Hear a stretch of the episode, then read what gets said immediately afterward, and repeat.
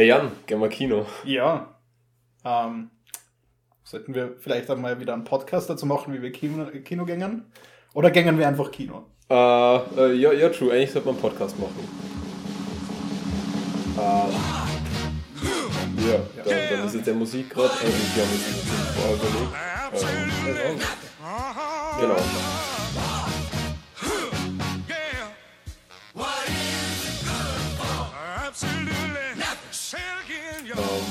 Hallo. Hallo. Äh, wir nehmen heute das erste Mal seit Mo Monaten, Jahren. Nein, wie, wie lange geht der Podcast schon? Ähm, Wir nehmen wieder live auf. ja, keine Ahnung, wann das letzte Mal war, dass wir IRL aufgenommen haben. Ähm, Ja, aber jetzt ist es wieder soweit. ja. Ähm, wieder in einer Aufnahmesession, ähm, die jetzt Und wir, wir, wir klippen schon wieder. Ähm, wir sollten vielleicht kurz Oh. den Eingabesound ein bisschen, bisschen runterdrehen. Ähm, ah ja. Gut. So, Okay, jetzt, ähm, jetzt sterben eure Ohren vielleicht nicht mehr so. Ja, das Gut. werden wir dann in Post fixen. Of course. Ähm, ja, Wir, Ähm. wir dachten, wir hätten voll viele Filme gesehen, jetzt über die wir da reden müssen. ja, Ähm, es Aber sind aber tatsächlich nur drei beziehungsweise vier in meinem Ja. Fall. Ähm, und wir machen es wieder so, wie wir es schon mal gemacht haben, dass wir jetzt mehrere Folgen aufnehmen und die dann nach der Reihe herausgeballert werden, damit wir wieder prokrastinieren können, weitere Folgen aufzunehmen. exakt. Vielleicht nicht die beste Methode, ähm, Ähm. aber unsere Methode. Ja, Ähm, ja, und dann haben wir heute äh, The Kingsman, Uncharted, Moonfall und du hast noch Studio 666. yep. Ähm, das sind jetzt die Kinofilme, die wir letzter Zeit gesehen haben. Es gibt dann noch eine Folge zu den Serien, die wir geschaut haben, wo wir Genau. dann von Anfang bis Ende über Boba Fett reden. Also The Book of Boba Fett. Ähm, und was noch? Keine Ahnung. Habe ich vergessen. Äh, ich werde noch kurz über Castle reden, denn da habe ich jetzt Hm. letztens, äh, le letztens da habe ich jetzt die ganzen acht Staffeln gesehen. okay, cool. Ähm, ja, haben wir. Aber das, das, das überlegen wir uns dann. Ähm, Wenn es soweit ist. wir sollten hey, am besten gar nicht ankündigen, dass die Folge. Ähm, Oh, oh. äh, ja. Äh, fangen wir mit The Kingsman an. Yep. Genau. Ist ja auch Ähm, der, der am längsten her ist. Den ja, haben wir, glaube ich, gesehen, kurz nachdem wir die letzte Folge aufgenommen haben. Oh ja, das Deswegen kann sein. ist das schon wieder ewig her. Boah, ich weiß gar nicht mehr, wann der eigentlich ins Kino kam. Ähm, ja, äh, in The Kingsman geht es ja eigentlich um die Vorgeschichte von den nicht gleichnamigen Filmen, weil das sind ja dann die Kingsman. Ja.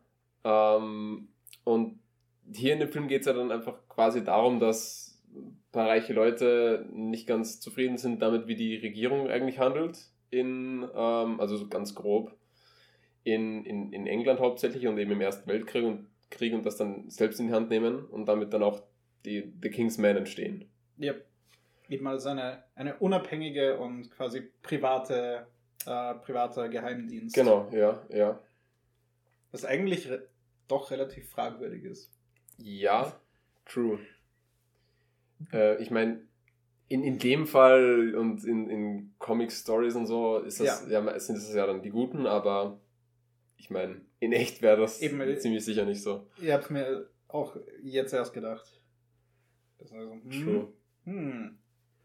Ähm, sollen wir sollen wir spoilerfrei halten? Hier, weil äh, der Film Hm. ist äh, gerade erst vor ein paar Tagen auf Disney Plus erschienen. Heißt, jetzt kann man ihn sich noch leichter ansehen. Hm. Ähm, ich ich würde sagen, wir, wir reden über die wichtigsten Dinge, die Okay. wir jetzt auch brauchen. Ja. Und, Ja, es ja, ging mir da jetzt ja. eben hauptsächlich um ein Ding, das relativ zur, zur Hälfte oder zum, zum Wechsel in den dritten Ich- Akt passiert. Ich, ich würde auch voll gern dann über den großen Reveal am Schluss reden. Ja. Ähm, und dann, das muss man spoilern. Also, Und dann, das ist. ja, der, der Reveal ist ja an sich nicht wirklich groß. Ja, ja, eben, aber er wird so Ja. inszeniert, als wäre er das und als so voll Mhm. mind blown und man sitzt in so. Okay. Aber ich glaube, wir können darüber reden, ohne dass wir konkret spoilern, was, was verraten wird. Ja, true, true. Ähm, der Film grundsätzlich ist relativ eigen, dadurch, dass er quasi drei separate Geschichten erzählt, die zwar chronologisch aufeinander folgen und auch ein bisschen verwoben sind, ähm, aber eigentlich ganz für sich alleine funktionieren.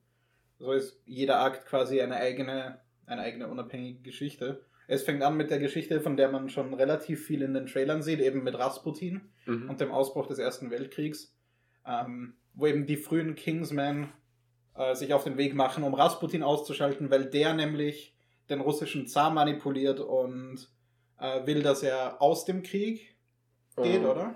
Ich glaube schon, ja. Ja, wenn dass er den der Krieg aus, verlässt. Wenn der den Krieg verlässt, dann wäre England mehr im Fokus der Deutschen oder so. Ich glaube, Ja. irgendwie so war da. Aber es ist ja, es ist ja voll spannend, dass das alles auch wirklich mit dem Ersten Weltkrieg verwoben ist und auch einige historische Grundlagen hat, die ich so nicht kannte. Mhm. Also zum Beispiel, dass, dass die drei irgendwie äh, sich schon als Kinder kannten. Also der König von England, der, was war es dann? Wilhelm?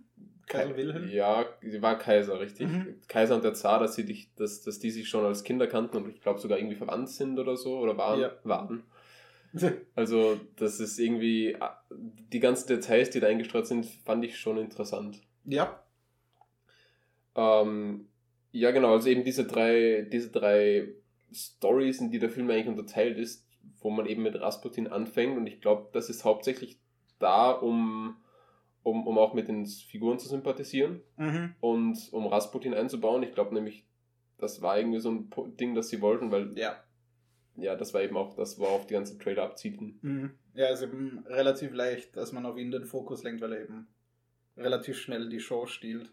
Ja.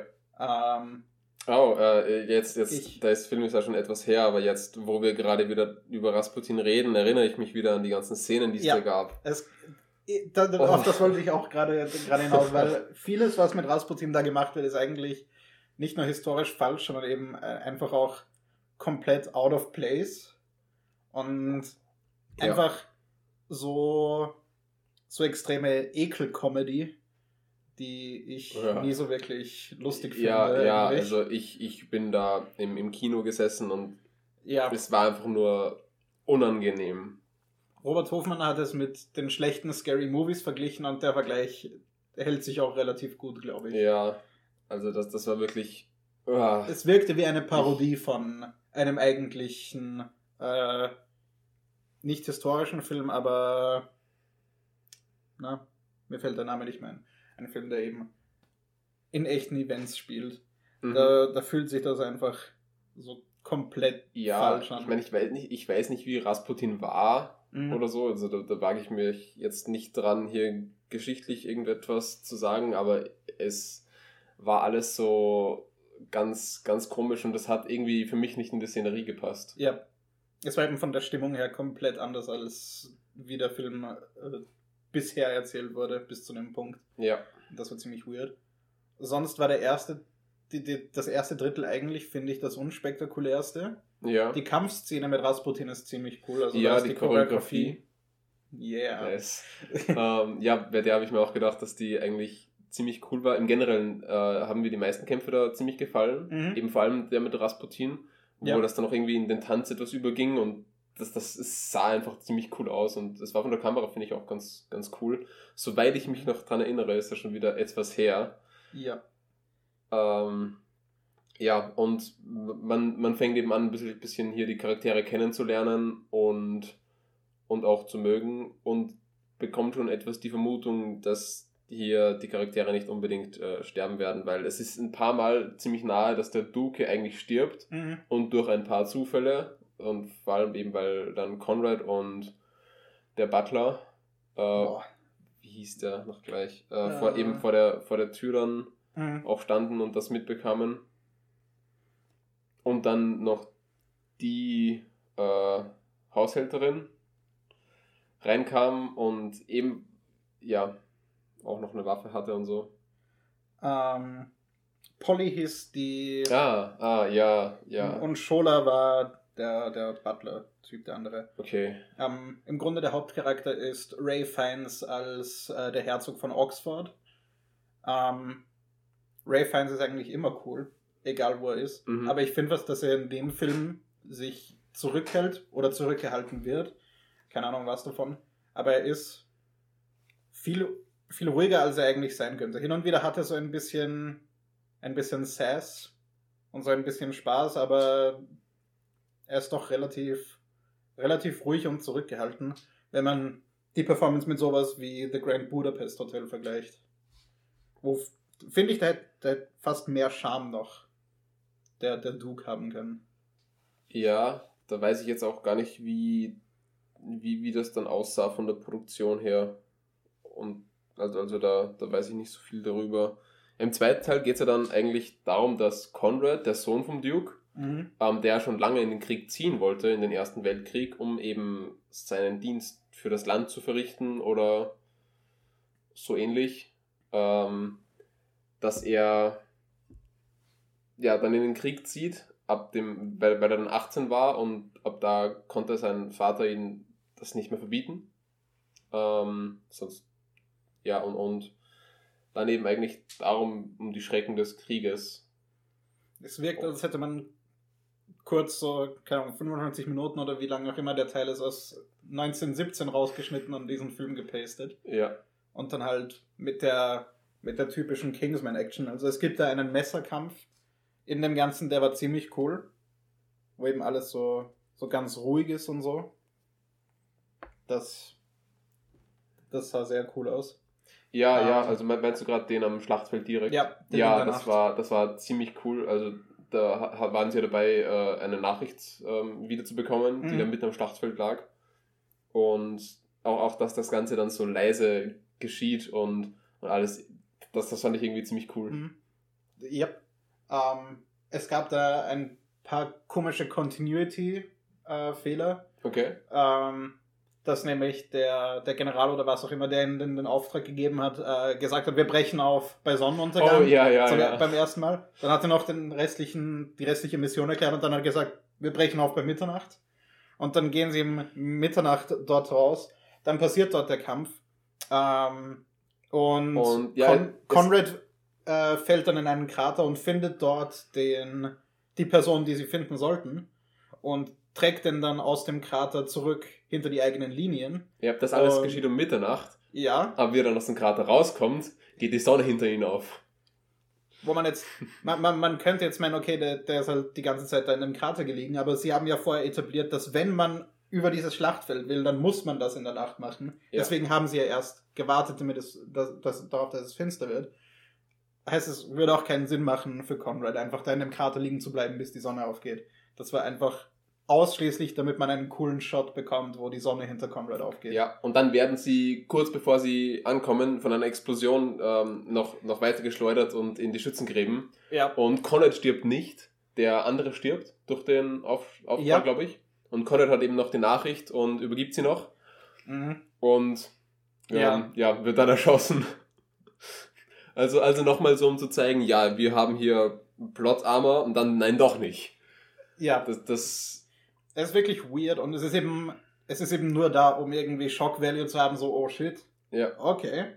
Ähm, aber eben nicht wirklich gerechtfertigt, weil, ja, ich meine, es, es ist in, in der Hinsicht gerechtfertigt, weil der, der Grund, warum Conrad erschossen wird, äh, basierend auf seinen eigenen Fehlern eigentlich ist. Also, er nicht nur selber schuld ist, in den Krieg gezogen zu sein, sondern äh, dadurch ein paar logistische Dinge, die er gemacht hat, das noch schlimmer gemacht wurde ja, für ihn. Ja.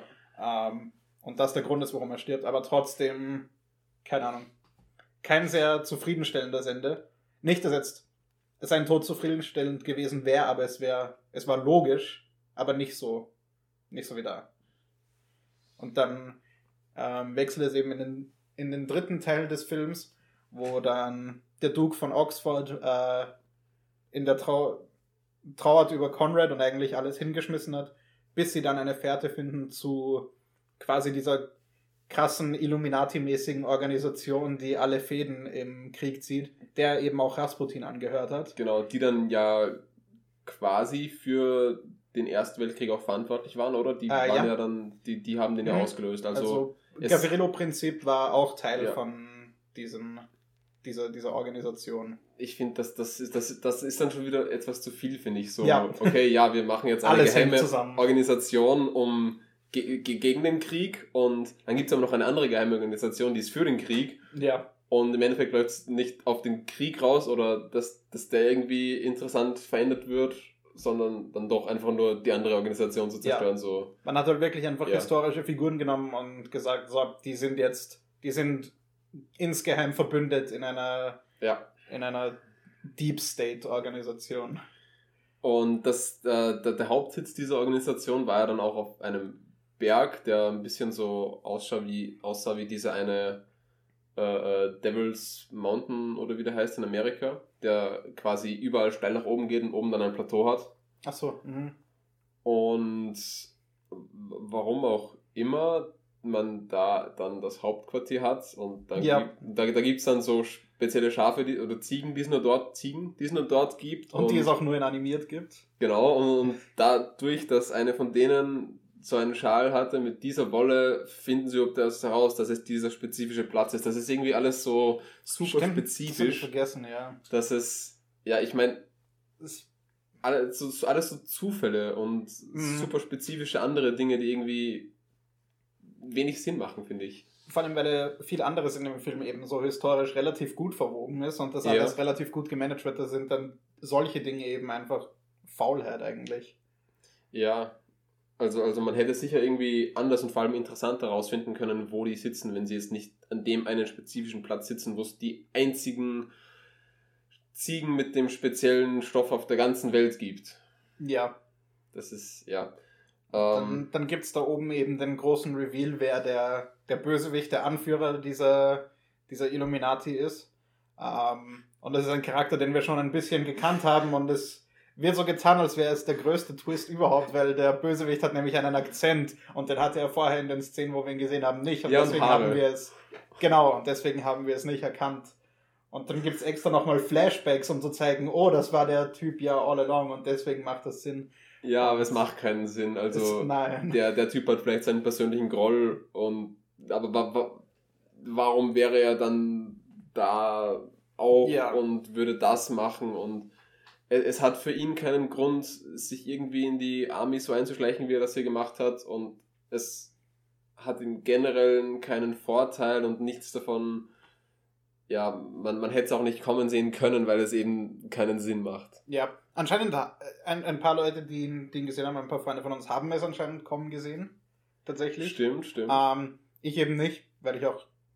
Ja, ich, ich dachte, der, der Bösewicht wird den ganzen Film über so geheim gehalten, weil es irgendein krasser Ja, Schauspieler ja. ist und es irgendein tolles Cameo am Schluss ist und nicht, weil es irgendein krasser Reveal ist. Weil das Ding ist, wie dann das Gesicht von dem Bösewicht gezeigt wurde, ich hatte keine Ahnung, wer das ist. Ja, ja, ging mir genauso. Also ich, ich, wir saßen da irgendwann nebeneinander im Kinosaal und ich, ich brauchte echt eine Zeit, bis der dann auch anfing äh, zu sprechen und so, Mhm. bis ich erkannte, wer das eigentlich sein soll. Okay, stimmt, vielleicht muss ich die Kritik an den Flashbacks zurücknehmen, weil ich habe die tatsächlich gebraucht, um zu wissen. Stimmt, stimmt. dass das der die, Bösewicht die ist. waren da dann eigentlich Okay, sinnvoll. dann, dann sind die sogar gerechtfertigt, theoretisch in dem Kontext. Ich meine, besser wäre es, wenn der Twist besser wäre und man ja. das gar nicht so bräuchte. Aber ja. Ähm, aber so alles in allem, nur für die Action ist The Kingsman definitiv an, anschaubar, ja, voll, sehenswert. voll, auf jeden Gerade Fall. weil er ja jetzt auf Disney Plus einfach verfügbar ist, kann man sich den, glaube ich, nicht nebenbei einfach ansehen. Ja, also wem die Kingsman-Filme gefallen haben und die, der Lore, die Lore etwas interessant findet, der findet den Film sicher auch interessant, weil Lore-Erweiterung. Mhm. Ich finde ihn nicht so gut wie die anderen beiden Kingsman-Filme. Ihr Ja. findet ihn ja alles besser als den zweiten. Ja, genau, da, da habe ich mir auch gedacht, der, obwohl, jetzt im Nachhinein bin ich mir nicht mehr so sicher, ob, vielleicht, vielleicht würde ich sie auf, auf, eine, äh, auf eine Treppe stellen. Es ist in interessant, weil äh, jetzt im Laufe der Zeit, seit der Film vorbei ist, finde ich ihn immer nicht besser, aber immer mehr mittelmäßig, Mhm. wo ich ihn am Anfang ja überhaupt nicht mochte. Es verschiebt sich so in die Mitte. Ja, genau. Insgesamt. Ja, bei mir eigentlich auch nur, nur dachte ich, ha, hat er mir anfangs mehr gefallen. Ähm, ja. Genau, ich glaube, da haben wir jetzt eh genug über, über The Kingsman. Yep. Wenn wir die Folge auf eine Stunde haben wollen, dann haben wir jetzt genau ein Drittel. Wow. Als hätten wir es uns überlegt. Perfekt. Ähm, Ähm, Uncharted wäre der nächste Film, glaube ich, den wir chronologisch Ja. gesehen haben. Stimmt, stimmt. Ähm, ja, eigentlich ein Prequel zu den Spielen. Ja, aber Ähm, nicht zusammenhängend mit den Spielen, also nicht irgendwie Oh, in einem okay. Kanon. Weil es, wird, es, es sind ziemlich viele Dinge aus anderen Spielen hier zusammengewürfelt. Szenenmäßig Ah, okay. auch teilweise und Set-Piece-mäßig.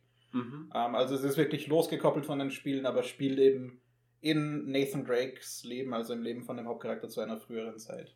Genau, also quasi Nate, der dann ähm, hier in einem Waisenhaus aufwächst. Ähm, sein Bruder flieht quasi vor der Polizei, weil sie gemeinsam in einem Museum eingebrochen sind und Nate bekommt dann als Erwachsener die Möglichkeit, glaubt er auf jeden Fall, ähm, seinem, seinem Bruder wieder zu sehen, seinem Bruder zu helfen, indem er äh, einen großen Schatz findet, auf dem auch auf dessen Suche auch sein Bruder war. Magellans Gold oder so. Ja. Ähm, ja, und damit beginnt eigentlich die ganze Story. Mhm. Und äh, Nate stürzt sich ins Abenteuer mit Mark Wahlberg. Der, wie hieß der? Äh, der Sully. Charakter? Mit Sully, genau. Victor Sullivan. Und äh, Chloe. Was beides relativ wichtige Charaktere in dem Spiel Mhm. noch sind. Da gibt es sogar Fortnite-Skins von denen. Wow. Also nicht von Mark Wahlberg leider, Ja. sondern nur von, von Nate und Chloe. Ein Mark Wahlberg-Skin wäre schon krass. Ja. ja ich habe ich hab gehört, dass äh, Leuten, die die Spiele gespielt haben, der Film nicht so gefallen hat, wie Leuten wie mir zum Beispiel. Ich habe die Spiele nicht gespielt, Ich auch nicht. äh, aber mir hat der Film dann eigentlich ganz, ganz gut gefallen. Also ich Ja. habe den ziemlich unterhaltsam gefunden. Ich habe ihn auch überraschend gut gefunden. Ja. Also ich dachte, dass der relativ trashig wird. Ja. Fest. Aber er war dann. Er hatte zwar ein paar Momente, die äh, unbeabsichtigt lustig waren, auf die kommen wir jedoch zu sprechen. Ähm, aber er war dann eigentlich doch relativ gut. Ein relativ durchschnittlicher Abenteuerfilm, was sich jetzt negativ anhört, aber muss es ja gar nicht sein. Ja, ähm, was wir jetzt vorher vergessen haben, ist noch kurz über das CGI von The Kingsman zu sprechen. Ah, und stimmt, weil das. Greenscreens und so. Ja, das zieht sich ja durch die drei Filme durch. Ja, ja, also es gab eine Szene, wo dann eben auch der Duke oben am, am Berg steht und äh, quasi den, den Bösewicht fast runterwirft Ja, und man, man erkennt den Greenscreen von weitem. ja. Also es ist wirklich nicht, nicht, nicht sehr gut. Und eben das CGI von den Ziegen auf dem Berg, die sind alle animiert, auch die im Hintergrund überall. Ja. Und es sieht halt einfach nicht gut aus. Und dann interagiert er auch noch mit, mit, mit einer Ziege. Ja, Und oh. ja, ähm, nur um das noch kurz einzuwerfen, dann können wir bei Uncharted eigentlich gleich da weitermachen.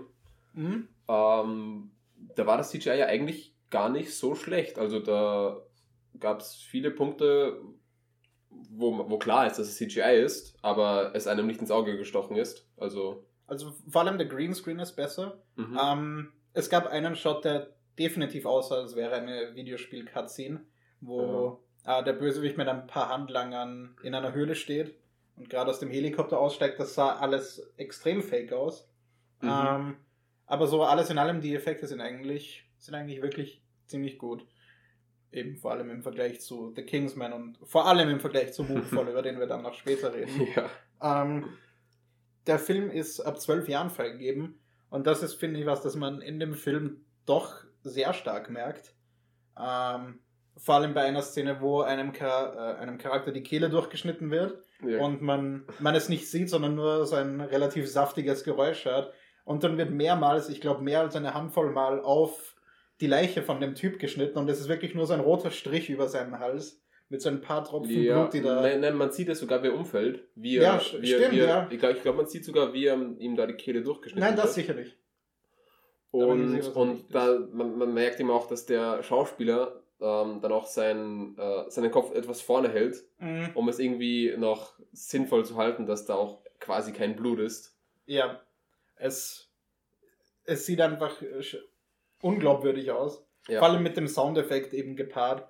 Und dann wird so oft auf den hingeschnitten, dann sieht man dann so auf dem Frame und es sieht halt jedes Mal einfach unrealistisch aus. Und ich Ja. weiß nicht, was da die. Ich Die- fand die Entscheidung war. storymäßig auch komisch, dass da dem, dem Typen hier vor versammelter Mannschaft die Kehle durchgeschnitten wird und alle einfach da sitzen und nichts machen. Ja, es stört einfach äh, keinen. Ja, Das, alle, alle sind okay damit. er Ähm, ist ja quasi der Typ, der hier die ganze Mission bezahlt und der hier eigentlich für alles zuständig ist, der, der Big Bad. mhm. Und ja, es dürfte ihnen allen egal sein, wenn der Arbeitgeber dann tot ist. Ja, anscheinend. Und äh, was zu dem äh, PG-13-Rating auch noch dazu kommt, ist, dass sehr, sehr viele Handlungen in diesem Film einfach durch Fallschaden sterben. Also es werden so viele Leute aus Flugzeugen, von irgendwelchen Booten ge geworfen und sonst wo. Es fallen so viele Leute einfach in den Tod und wir sehen sie einfach nicht. Die fallen einfach runter mhm. und dann sind sie halt weg. Und das ist wie Nathan Drake hier die meisten Gegner bezwingt.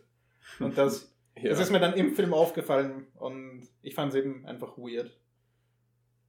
Ich weiß zwar nicht, wie es an den Spielen ist, aber ich bin mir ziemlich sicher, dass in den Spielen ja auch äh, definitiv Shooter-Elemente drin sind, also halt Schusswaffen und so. Vermutlich, ja, könnte könnt ich mir gut vorstellen. Äh, ist das ein äh, PlayStation Xbox Game, also ein äh, Game oder PC? Ähm, ich glaube, dass es wann ein PlayStation Exclusive ist. Aber ich bin mir jetzt gar nicht mhm. sicher, ob es, ob es auf PC verfügbar ist. Wenn ja, würde ich es actually gern mal spielen.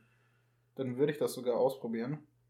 Ähm, aber nachdem es ein Spiel von Naughty Dog ist, den Leuten, die auch äh, The Last of Us gemacht haben, glaube ich fast, dass es äh, ausschließlich PlayStation ist. Ja, PlayStation 3 und PlayStation 4. Okay. Ja, deswegen eben auch PlayStation Studios, was jetzt mhm. deren neues ah, Produktionsstudio ja. ist und wo das der erste Langfilm ist von denen. Ähm, stimmt, da, da gab es ja, ich glaube, das war eh ein äh, Videospiel-Trailer, wo dann am Schluss noch für ja. ein paar Frames äh, das Uncharted-Poster zu sehen ist. Ja. Äh, komplett komisch. Man erkennt das Uncharted-Poster nur, wenn man das Uncharted-Poster kennt. Ähm, es ist eben so ein, ja. so ein Kurzfilm-Cinematic für äh, Horizon Forbidden West, also das Horizon Zero Dawn Sequel, wo eine Werbung ist und dann ganz am Schluss ist so ein nicht einmal hochauflösendes äh, Uncharted-Poster eingeblendet und eben wirklich nicht mal für eine Sekunde. Das ist bestimmt ein Fehler gewesen bei der ja. Produktion von dieser Werbung. Das dürfte einfach früher abgeschnitten worden sein, als es sollte. ähm, aber zu, zu, zu Uncharted selbst. Eben von, von dem allen ab, abgesehen, also von der PG-13-Action abgesehen, ist die trotzdem eigentlich ganz, ganz cool. Ja, es gab ja. ein paar coole Szenen, eben weil Tom Holland auch äh, seine Parcours-Skills und seine Physis mal äh, ausnutzen durfte.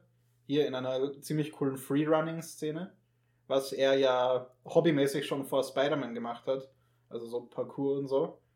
Ähm, und eine ziemlich coole Szene, äh, wo er seine ähm, Barkeeper-Skills auspacken darf. Also Nathan Drake. Ja, ja, das, das, das, das war im Generell cool. Ja. Und eben Tom Holland hat anscheinend ziemlich viele von seinen Stunts selbst gemacht. Und es schaut so aus, als würde sich Tom Holland da jetzt so als äh, junger Keanu Reeves rauskristallisieren. So der sympathische Schauspieler, der mhm. eigentlich nicht wirklich gut schauspielern kann, aber eben trotzdem zumindest seine eigenen Stunts macht und irgendwie einfach trotzdem man ihn gerne in Filmen sieht. Ja. Weil eben in, in vielen anderen Filmen wie uh, The Devil All the Time und so ist er zwar auch nicht schlecht, aber eben einfach unpassend meistens. Ja, obwohl ich finde, dass, äh, dass Tom Holland besser schauspielert als Keanu Reeves. In, in den Filmen von Keanu Reeves äh, vor allem jetzt in Matrix Resurrections, habe ich immer wieder den, äh, warte, was, Bill oder Ted? Äh, Ted, oder? Moment. Nein, nein, Bill, oder? Habe hab ich, hab ich den Charakter voll, raus, äh, voll, voll rausgesehen. Ähm, das ist mir in den vorigen Matrix nicht aufgefallen, aber hier jetzt irgendwie voll. Ähm, Keine Ahnung, woran das, das da liegt, aber eben, ja, Keanu, ich würde ich sehe noch den Unterschied nicht so wirklich, weil eben Tom Holland bisher meistens in seinen besseren Filmen quasi eigentlich sowieso immer denselben Charakter spielt. Also stimmt, schon stimmt, in, ja. der, in der Anfangsszene in Uncharted. Ähm, eine der ersten Lines von ihm ist, dass er sich äh, bei einem Handlanger entschuldigt, den er von einem Frachtcontainer runterkickt. Und da dachte das ich mir sofort, oh, okay, das ist einfach. Ja, stimmt, ja, stimmt. Das ist einfach Peter Parker. Ähm, was nicht Peter Parker ist, ist äh, Tom Hollands Aussehen in dem Film. Weil äh, der ist ja. ziemlich ripped in dem Film. Ja, es gibt sogar noch eine Trainingsmontage. Ja. Ähm, ich finde es zu viel an dem Punkt. Ja, äh, ich, das, das passt irgendwie nicht, finde ich. Also. Es ist eben dieser, dieser ultra breite, muskulöse, muskulöse mhm. Körper und dann dieses doch relativ junge Gesicht von Tom Holland obendrauf. Das ja, auch, passt irgendwie nicht zusammen. Auch der Charakter, der ja irgendwie ich meine, warum? Ja, da. Aber. Es wirkt so, als wäre Nathan Drake eben eigentlich ein, ein bisschen düsterer Charakter, mhm. also ein bisschen mehr auf der Anti-Helden-Seite. Mhm, ja. Und Aber in dem Film auf jeden Fall nicht. In dem Film ist äh, Nathan Drake eben der moralische Kompass, der immer ja. alles richtig macht und keine Fehler hat eigentlich und ja, also ich eigentlich, eigentlich einfach nur da ist, um von allen mhm. anderen mhm. zigfach gebacksteppt zu werden. Ja, es gab ja dann, ähm, so, sorry, ich habe dich ja. gerade unterbrochen, es gab ja dann die, die eine Sequenz, wo, ähm, also ich gehe da jetzt gerade ganz woanders hin, ähm, wo sie da in, dann ist das in Italien gewesen? Äh, Spanien. Spanien, stimmt, stimmt, das war Spanien, das war glaube ich Barcelona. Ja. Wo sie da ähm, mit diesen Schlüsseln ähm, die, den, den Schatz suchen. Und äh, das wollte ich nur noch mal anmerken, wo, wo sie dann quasi über Handy die ganze Zeit verbunden äh, kommunizieren und es einfach dauerhaft perfekt funktioniert. Unter Wasser und also, also Handy unter Wasser und, und alles. Und in diesen Katakomben unten mhm. nach oben auf, auf die Straße hinauf. Also. Ja, ja. ja. Und wo dann ähm, Sally eben auch in welches Restaurant war das? Die Produktplatzierung ist mir nicht so gut angekommen. Das Nein, ich, ich glaube, das ist ein Restaurant, das, wir, das es bei uns nicht gibt. Aber da gab es ein Restaurant, in dem dann das, das letzte Schloss ist. Ja. Und ja, also das kom komplett und der Name wird dutzende Male gesagt. Mhm. Ja. Es ist nicht so schlimm wie bei Moonfall nachher dann, ja. von den Produ Produktplatzierungen hier. Obwohl das Xperia schon den halben Shot einnahm. Ja, okay, aber das ist, in, das ist sowieso von Sony-Filmen zu erwarten, immer, ja. leider. ähm, es gab eben, wie, wie, ich vorher schon erwähnt habe, auch ein bisschen unintentionally funny stuff in dem Film. Mhm. So Momente, wo teilweise der Dialog einfach, einfach dumm war, wo Tom Holland plötzlich eine, eine Realisation hat, wo er Postkarten in Barcelona findet, wo er äh, sich erinnert, dass das genau diese Postkarte ist, die ihm sein Bruder geschickt hat vom Motiv her und sich dann zu Sully umdreht und sagt Sully. Dann sagt er, hm? Und dann sagt Nathan Drake, never mind. Und das war dann die Interaktion. Ja, und es wird nicht hinterfragt. Na, es ist einfach, oh. Es ist halt ein Klischee mittlerweile. Ja. So dieses, oh, ich sag ihm jetzt was, aber ich traue mich dann nicht. Also, na, nix. Und dann noch ein bisschen, ein bisschen später wird, äh, äh, wird auf Mark Wahlberg geschnitten, auf Sully, der eine, einfach für uns aus dem Nichts eine Kirchenbank umrückt und sagt, hey guys. Ja. Wo man, äh, es ist darunter eben eine Falte, aber man sieht die Falte nicht offensichtlich in, de, in dem Shot und man, man hat keine Ahnung, warum er gerade diese Kirchenbank verschoben ja, hat. Ja. Und jetzt den anderen sagen, hey, schau dich diese Kirchenbank an. Ja, es gab dann diese paar äh, Indiana Jonesigen Momente. Ähm, von, von mir aus hätten sie da gerne mehr machen können und auch mehr das bisschen äh, wo es hier etwas darum geht, das Zeug auch zu preserven. Also die, die, den Schatz, den sie am Schluss finden, ähm, wird noch kurz geredet, ja, und passt mir auf, dass ihr da nichts kaputt macht und so weiter. Und ja. ähm, ich würde es nicht sagen, aber. sie, haben, sie haben es kaputt gemacht. Ja. Und sie hat nichts dagegen gesagt. Ähm, was an der, an der Action von dem Film vielleicht nur in, im Vergleich eben zu Indiana Jones kritisierbar wäre, ist, dass eben es in, in Indiana Jones eben immer so eine, so eine dringliche Gefahr gibt. So Indiana Jones kriegt ständig voll in die Fresse. Ja. Und ja, Nathan Drake in dem Film halt nicht so wirklich. Bei dem mhm. weiß man eigentlich immer, dass er sowieso diesen Kampf jetzt gewinnen wird. Ja. Da fühlt es sich nie wirklich an, als wäre er in Gefahr, vor allem weil ähm, man, man weiß, dass wenn äh, diese Szene in dem Frachtflugzeug über dem Meer ist, dass wenn man da hinunterstürzt, dann ist man probably tot. Ähm, es gibt dann auch am Ende im Finale noch einmal eine Szene über dem Wasser, wo der Bösewicht äh, hinunterfällt und es ein ziemlich äh, großer Deal darum gemacht wird, dass Tom Holland jetzt nicht runterfallen darf. Und dann überlebt der Bösewicht aber den Aufprall im Wasser. Und dann dachte ich mir so, okay, warum war es jetzt also so wichtig, dass Tom Holland nicht runterfällt, wenn man das eh überlebt? Ja, ja, das Voll. Das, das ist mir gar nicht aufgefallen. Ja. Das ist eben das. Ja, realistischerweise wird man den Fall ins Wasser nicht überleben, aber offensichtlich in dem Film schon. Also warum, ja, warum soll ich jetzt so, irgendwie Angst um Nathan Drake haben? So kleine Inconsistencies dann einfach, was, äh, mhm. äh, was das betrifft. So, ja klar, das, das ist gefährlich.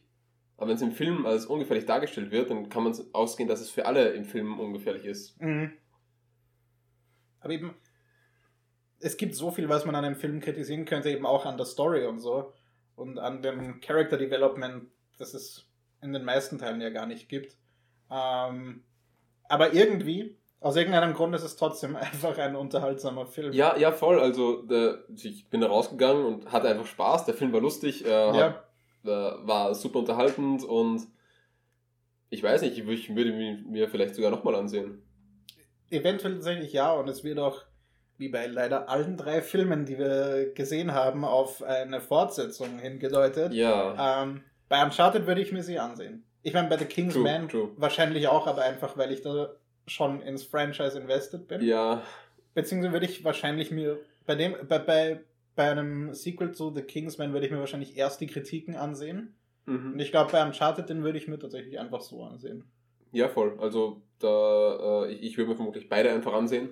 ähm, aber ja, das, das mit dem Hint auf das Sequel, da haben wir auch vorhin schon drüber geredet, das ist irgendwie ähm, wird, wird, übernimmt, ja, wird das schon zu viel eigentlich, dass da ja. immer so viele Sequels, äh, Sequel-Hints und so weiter in Filmen vorkommen. Auch Post-Credit-Scenes, die es ja hier natürlich auch gibt. Ja. War es eine Post-Credit-Scene oder? Um, nee, es gab es war, es eine Mid-Credit-Scene bei Uncharted und eine Post-Credit-Scene bei The Kingsman. Ja, und das braucht halt eben gar nicht so ja. oft. Wenn es wirklich die großen oder so, so wie es Marvel, Marvel damals gemacht hat, wo man so ganz kleine Hints auf etwas streut, von dem noch keiner genau weiß, was es sein soll.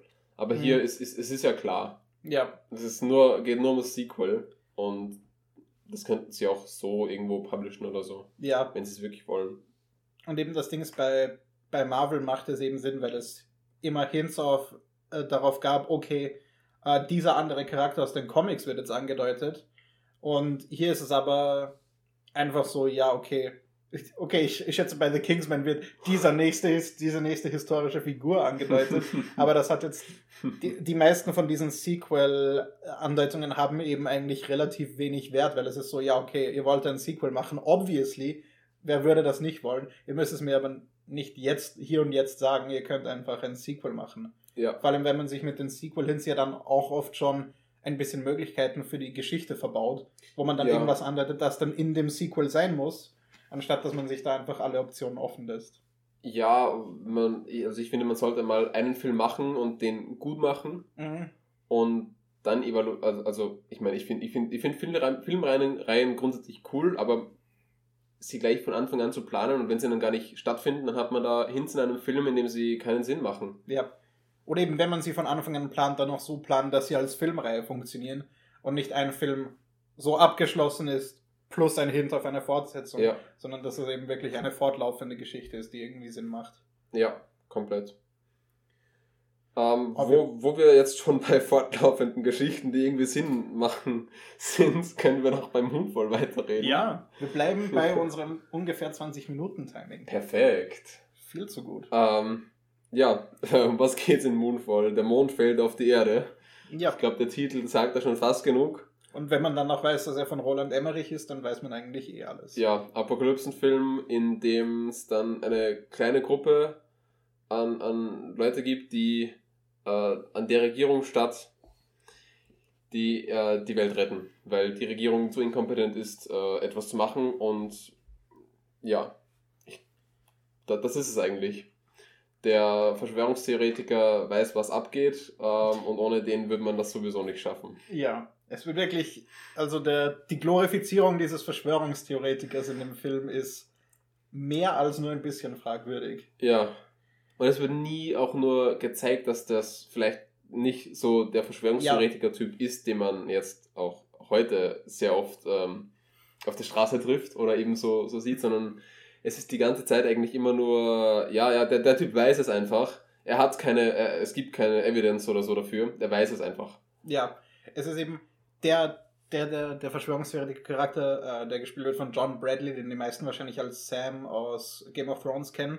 Ähm, bei ihm wird eben so angedeutet, dass er tatsächlich wissenschaftlichen Research betrieben hat für das Ganze. Ja, und auch Doktor ist und so. Ja, aber andererseits hat er dann seine Gruppe von Verschwörungstheoretiker-Freunden, mit denen er sich trifft, wo dann einer von denen, der die ganze Zeit bekifft ist, kurz irgendwas postuliert, das so einfach unrealistisch und unbased ist. Und dann stellt es sich am Ende vom Film als wahr heraus. Ja, ja. Wo glaub, es dann eigentlich mehr als Joke gedacht war, aber eben die Problematik von dem Ganzen einfach nur schlimmer ich, macht. Ich glaube, bei dem Film können wir auch äh, eigentlich spoilern, weil ich, ich gehe mal davon aus, dass sich den die wenigsten ans, wirklich ansehen werden. Wann dann ja. eher, wenn dann eher erst hier danach. Äh, wahrscheinlich ja, aber sollten wir dann den ganzen, die ganzen lustigen Twists vorweg. Stimmt, stimmt. Ja, ja, ich meine, gut, über, dann, über dann ein paar Sachen werden wir, über ein paar Sachen werden wir wahrscheinlich reden müssen. Ja, ja. Da wird es schwierig, also, das nicht zu erwähnen. Ähm, wo, wir, wo wir vorher auch schon über das Unintentionally äh, äh, Lustige geredet haben. Ja.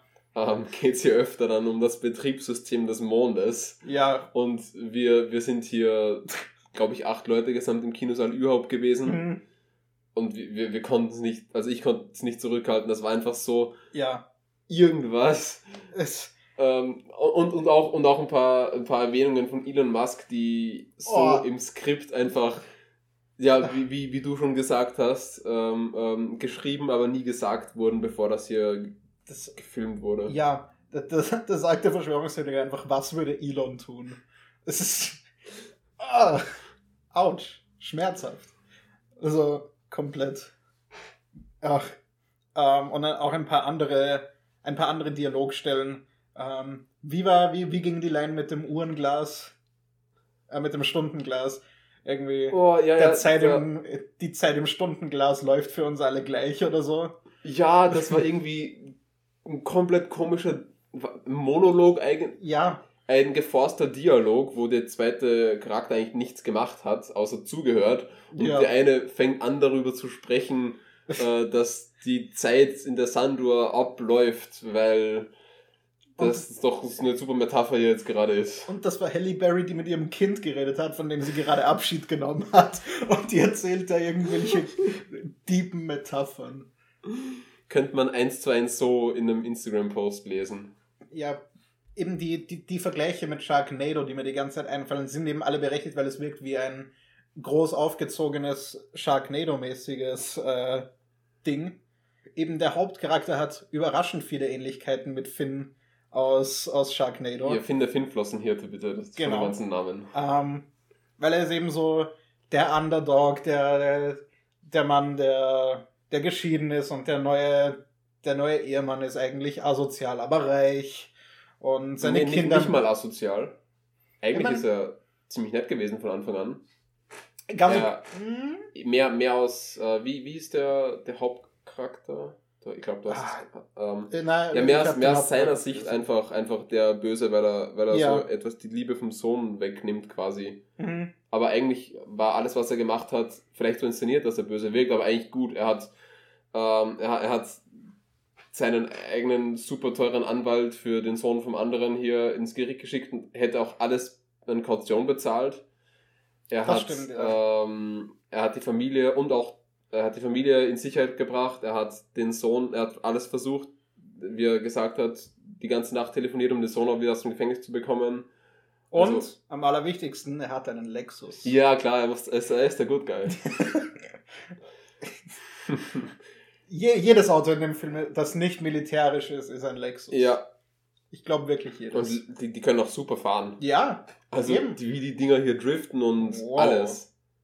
Ich meine, aus irgendeinem Grund können so große Pickup-Truck-Dinger trotzdem den Lexus einholen. Ja. Ähm, äh, da, aber müssen, Lexus, das, Lexus das, muss, das, müssen auch Lexus gewesen sein. Stimmt. Also, Le ja, Lexen. Le Le Lexus. äh, ja.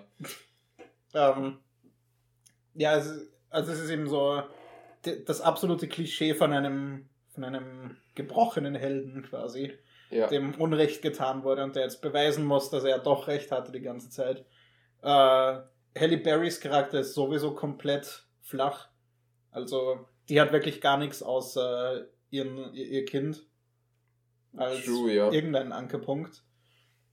Und auch sie, das ist halt. Ja, sie war ja quasi nur da, um die Connection zur NASA zu haben noch. Ja. Und äh, ist ja dann auch conveniently zur Chefin der NASA befördert worden. Um, einfach aus dem Nichts. Ja, auch ohne irgendwelche Bürokratie oder so. Sie hat dann einfach die Zugangskarte von dem, die, die Sicherheitsfreigabe von dem vorigen Chef bekommen, weil der wollte nicht mehr.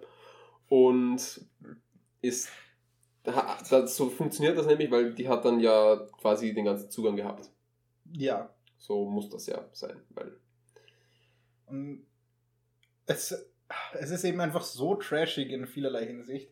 Ähm, es gibt eine Szene, wo eine Stadt, eine, eine, eine Großstadt überflutet wird.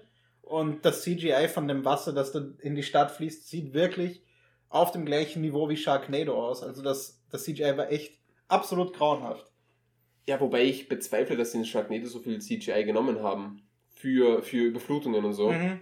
Da haben sie ja sehr oft einfach nur gezeigt, wie der Boden etwas Wasser hatte. Ja. Aber es war- hat besser Ja, funktioniert. ja, es war, es war echtes Wasser. Ja. Ach Gott. Ja, das war, das war schlimm. Ähm, es gibt auch noch äh, diesen dummen Moment, wo gerade die Rakete startet, wo die drei Hauptcharaktere drin sitzen und, und wegstarten, wo gerade eine riesige Flutwelle ankommt und das alles äh, zu zerstören droht, während die Kinder von den Hauptcharakteren gerade mit keinem Lexus, sondern einem Militärfahrzeug Ja, ja, wegfahren stimmt. Oh, wow. und dann extra noch auf einem Berg stehen bleiben, aussteigen, um sich anzusehen, ob dieses Raumschiff eh diese Welle äh, schafft. Und danach sind sie so, oh shit, wir müssen einsteigen und wegfahren, weil sonst bekommt uns diese Welle. Ja, äh, und, und sie warten auch noch, auch, also sie, sie zählen auch von äh, 10 auf 0 runter für den Start der Rakete, obwohl es ja keine Besatzung mehr hier gibt, die überhaupt Auf dem Diesen Boden sein Countdown brauchen würde. Ja, es, es, ähm, und, und werden dann auch von der Welle etwas getroffen, aber die Rakete kippt nicht, die fliegt einfach weiter gerade nach oben. ja, es ist insane.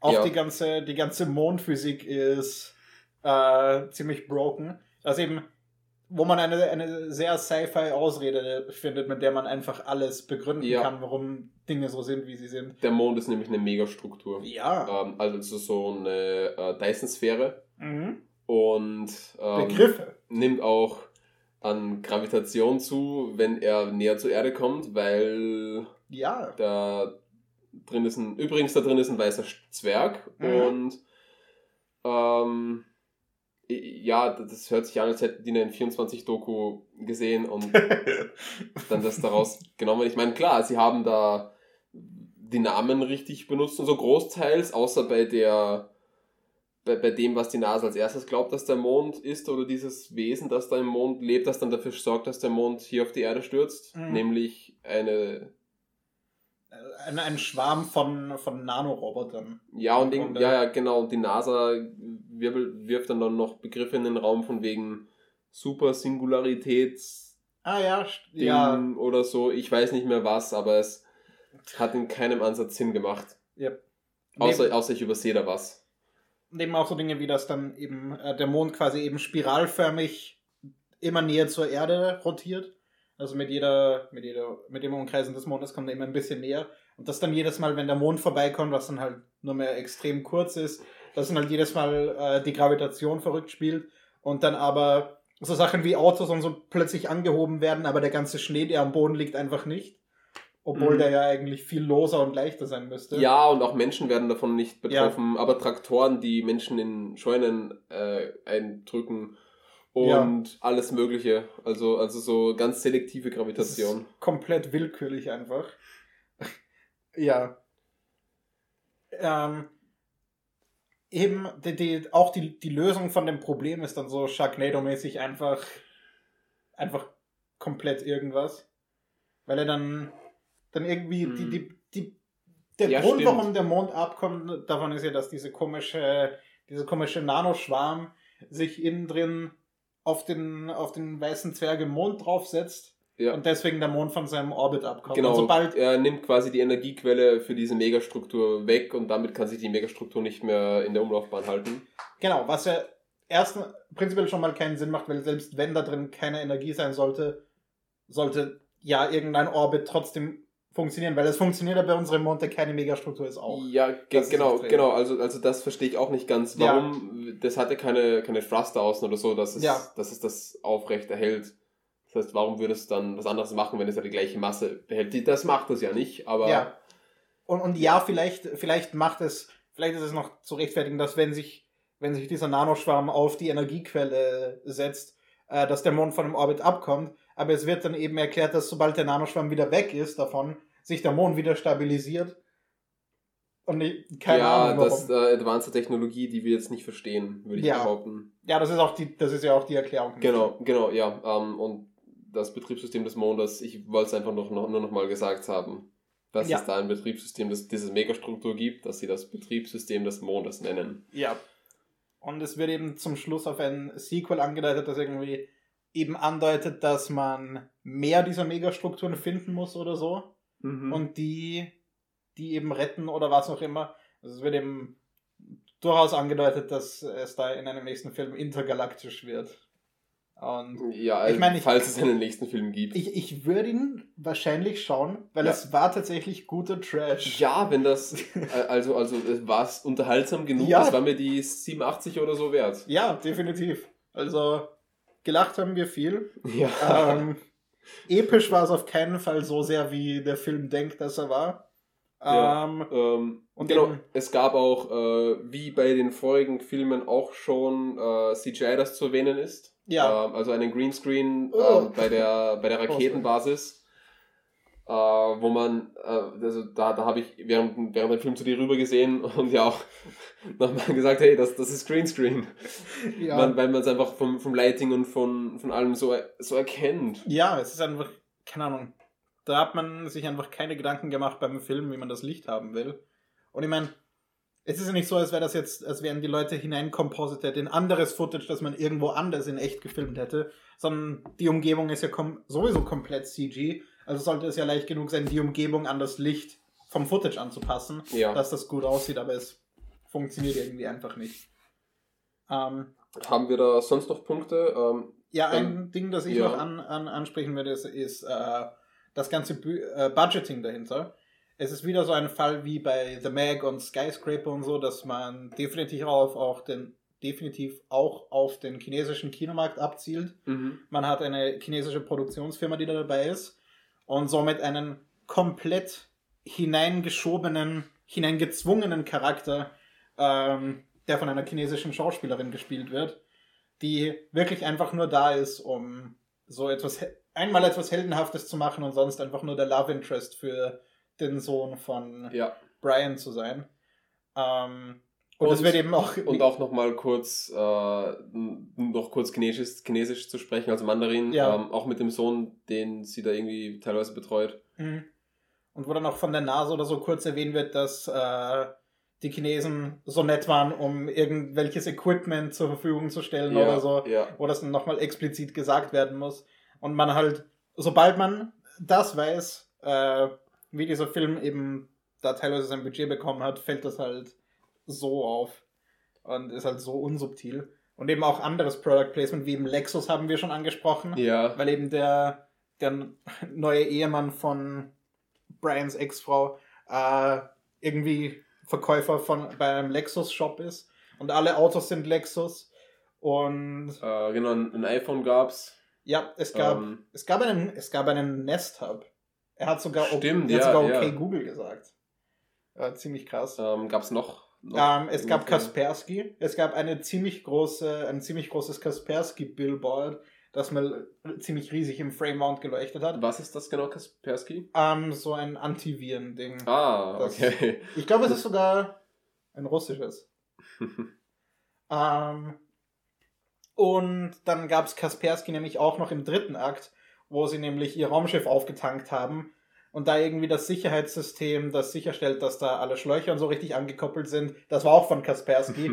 und natürlich wird man da, weil wenn man so etwas Spezifisches in ein spezifisches Raumschiff baut, dann muss man da natürlich seinen Firmennamen hinschreiben in die Software Klar. obendrauf, dass das von Kaspersky ist, weil das ist natürlich nützlich für alle Astronauten, die da sind, wenn, wenn sie dann auf die Erde zurückkommen, denken die sich alle, ja, jetzt installiere ich Ja, mir Kaspersky. Mit, mit dem, äh, es kam ja dann am Schluss auch raus, das werde ich jetzt mal äh, so auch sagen, dass der, der ähm, Verschwörungstheoretiker auch gar kein echter Doktor ist. Das hat er einfach nur auf Oh seine nein. Visitenkarten geschrieben, äh, um glaubwürdiger rüberzukommen. Und es hat sowas von funktioniert. Und es macht das so viel schlimmer, dass er nicht mal einen echten Doktor hat, weil damit alles, was er gemacht hat und alles als ein bisschen Research, der da, der da war, Ja. Noch weniger glaubwürdig ist. Ich meine, es gibt so eine Szene, wo die eben nur da ist, um zu zeigen, dass er smarter ist als die Wissenschaftler bei der NASA, weil die sich verrechnet haben bei der Berechnung von irgendwas ja. und er dann die Lösung dafür hat. Aber. Also ja. das, was sie sich da verrechnet haben, das, ich, ich glaube nicht, dass sich da die, jemand bei der NASA jemals wegen sowas verrechnen würde. Ja. Das, ja. Neben der, der, der große Heldenarg von dem Verschwörungstheoretiker von, von Casey, wie er heißt, äh, ist ja eben, dass er, dass er endlich unter Beweis stellt, dass er nicht crazy ist und dass er eigentlich ein Good Guy ist und er eben eigentlich mehr Heldenreise hat als Brian und das finde ich eben mehr als nur ein bisschen problematisch. Ja. Da so einen, so, so einen Arc zu geben. Ja. Ja, äh, ich glaube, damit. Also, ich habe alles gesagt, was mir noch zu Moonfall einfällt, was ich da mhm. noch sagen wollte. Ja. Äh, Starts haben wir diesmal, glaube ich, nicht. Auf die haben wir vergessen. Ja. Ähm, ähm, die kommen dann, äh, nachdem wir das sowieso alles gleichzeitig aufnehmen, dann ja. einfach im nächsten, den wir dann als erstes veröffentlichen werden und es wieder ziemlich kompliziert wird. Ja. Ähm, ja. Studio 666 spare ich mir einfach, wenn wir mal Zeit haben. Passt. Ähm, wenn ihr, wenn ihr Studio 666 noch nicht kennt, ist der neue Film von den Foo Fighters, nur um es mal erwähnt zu haben, weil ich glaube, dass der nicht lange in den Kinos sein wird. Heißt, wenn ihr die Foo Fighters mögt, dann schaut euch diesen Film an. Ist auch ein bisschen trashige Slasher-Comedy. Also ziemlich viel Blut. Ja, ich, das ist ja die Promo zum neuen, neuen Album, oder? Ah, ich glaube nicht, dass es Promo ist, weil es gibt keine konkrete Musik aus einem neuen Album okay. in dem Film. Also ich glaube, es ist wirklich einfach ein Standalone-Film. Okay, cool. Wo es halt nur darum geht, dass die Foo Fighters ihr zehntes Album aufnehmen wollen ja. und dafür in eine verfluchte ah, okay. Villa gehen, um sich dort inspirieren zu lassen. Also sie wissen nicht, dass sie verflucht ist, aber das ist sie halt. Dann passieren da allerlei grauselige Dinge. Well, ja, ähm, ja dann danke fürs Zuhören ja. und ähm, ciao. Tschüss.